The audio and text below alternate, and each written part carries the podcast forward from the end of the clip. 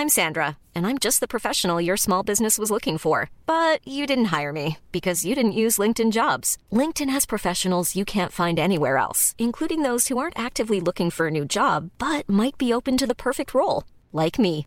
In a given month, over 70% of LinkedIn users don't visit other leading job sites. So if you're not looking on LinkedIn, you'll miss out on great candidates like Sandra. Start hiring professionals like a professional. Post your free job on linkedin.com/people today. Nous sommes en guerre.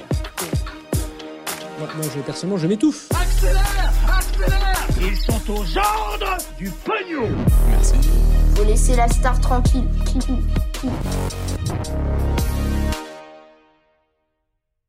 Salut, c'est Hugo, j'espère que vous allez bien. Gros programme, comme chaque jour, on est parti pour un nouveau résumé de l'actualité en moins de 10 minutes. Alors pour commencer, on va faire un point sur la situation très tendue entre Israël et Palestine. Il s'est passé beaucoup de choses ces dernières heures et donc on va en parler. Mais avant de parler de ces derniers éléments, je voudrais d'abord qu'on se penche sur une technologie. Une technologie qui permet à Israël d'intercepter les tirs de roquettes en provenance de la Palestine. Alors les tensions sont inédites depuis plusieurs jours en parle régulièrement sur la chaîne, elles se sont donc intensifiées. Au départ de tout ça, il y a en fait une volonté de la part de l'État israélien d'expulser des Palestiniens qui habitaient à Jérusalem-Est et donc d'occuper pour Israël ce territoire. Ça a mené donc à des manifestations euh, des Palestiniens, puis à une répression de la part euh, d'Israël, puis maintenant une montée en tension.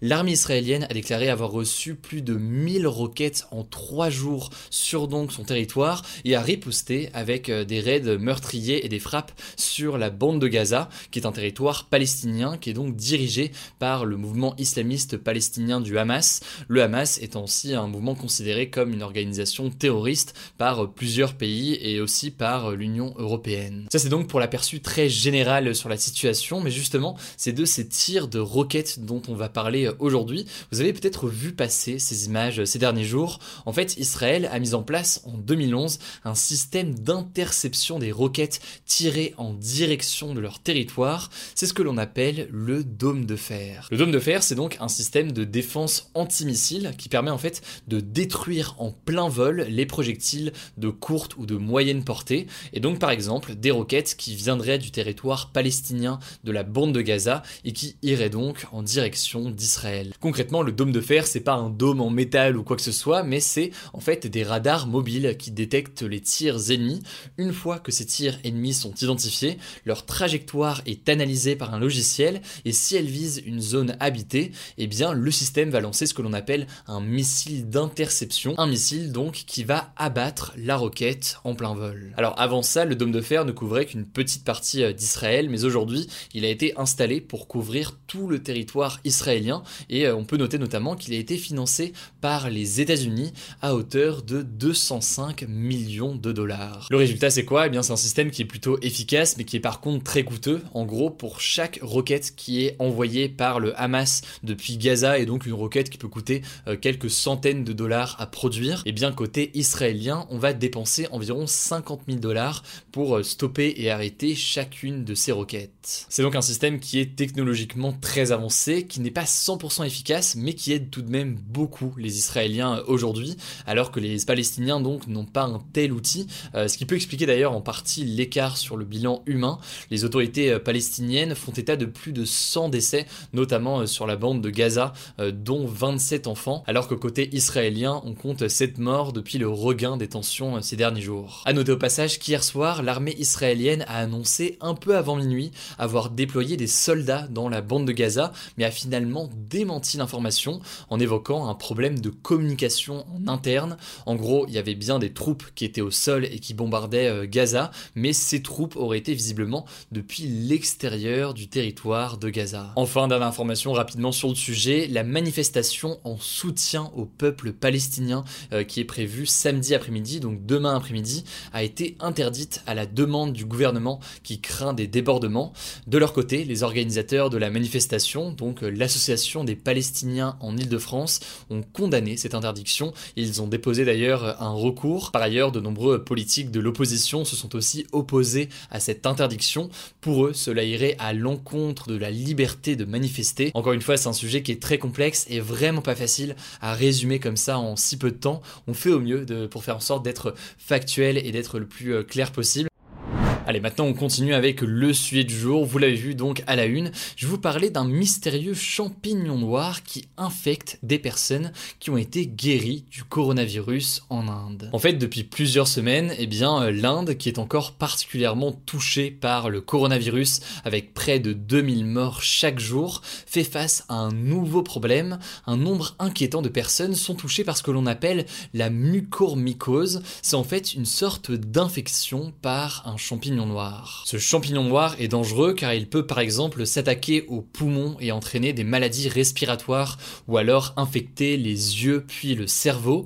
Il provoque d'énormes nécroses tissulaires. Alors qu'est-ce que c'est? C'est des grosses taches foncées qui peuvent entraîner la mort si le patient est déjà affaibli par une autre maladie comme le diabète ou encore le cancer. Or ce qui inquiète c'est que ces derniers jours on a une hausse importante du nombre de cas avec par exemple plusieurs dizaines de cas à Bombay, la plus grande ville du pays, et avec un taux de mortalité de ce champignon noir qui est d'environ 50% pour les personnes qui l'attrapent. Mais alors comment est-ce qu'on peut expliquer l'apparition subite de la maladie? Euh, La réponse la plus directe et la plus logique serait de se dire qu'il y a un lien direct avec euh, le coronavirus. Euh, comme je disais donc, le point commun entre ces malades du champignon noir, c'est qu'ils ont tous été contaminés par le Covid quelques semaines avant, mais pour autant, le lien direct entre les deux maladies n'est pas forcément établi et l'apparition du champignon noir pourrait être plutôt le résultat de d'autres facteurs. Déjà premier truc, le coronavirus n'a pas forcément de lien direct avec le champignon noir, mais en fait le coronavirus affaiblit le corps et donc à ce moment-là, il est plus susceptible d'attraper d'autres virus et donc notamment ces champignons, c'est là que pourrait se tenir le lien entre les deux. Ensuite, le climat humide et chaud de l'Inde favorise le développement de ce genre de champignons et c'est d'ailleurs le pays qui comptait le plus de cas de champignons noirs au monde avant la pandémie. Et enfin, l'Inde, c'est plus d'1,3 milliard d'habitants et il y a notamment 74 millions de personnes en Inde euh, qui sont euh, touchées par le diabète. Or, du coup, les personnes touchées par le diabète ont plus de chances d'être touchées aussi par euh, des formes graves de ces champignons noirs. Bref, pour l'instant, il n'y a aucun cas qui n'a été détecté en France, mais tout de même, ça me paraît important de l'évoquer aujourd'hui puisque c'est en croissance malheureusement ces derniers jours en Inde et donc ça inquiète pas mal de scientifiques. Et au-delà de ça, c'est un sujet dont vous allez peut-être entendre parler sur les réseaux sociaux, donc c'est bien d'être au courant concrètement euh, pour voir de quoi il s'agit.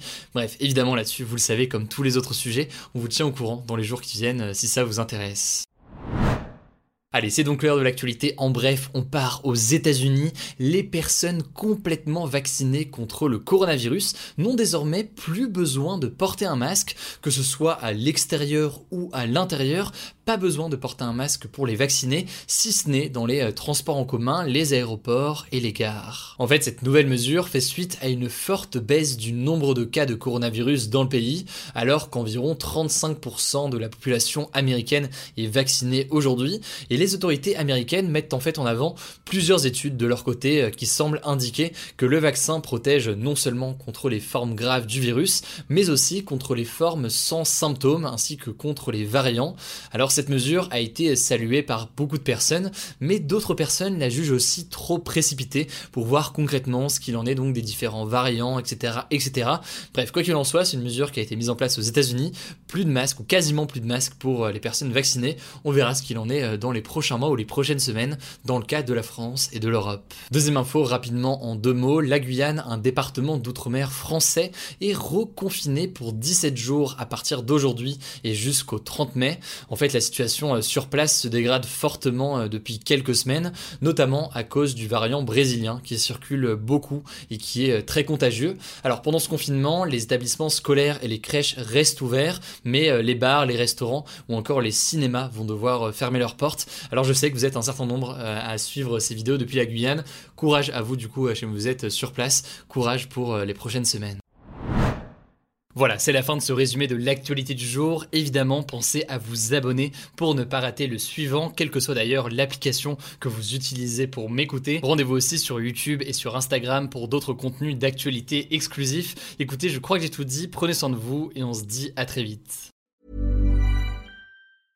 Mom deserves the best, and there's no better place to shop for Mother's Day than Whole Foods Market. They're your destination for unbeatable savings, from premium gifts to show-stopping flowers and irresistible desserts. Start by saving 33% with Prime on all body care and candles. Then get a 15-stem bunch of tulips for just $9.99 each with Prime. Round out Mom's menu with festive rosé, irresistible berry chantilly cake, and more special treats. Come celebrate Mother's Day at Whole Foods Market.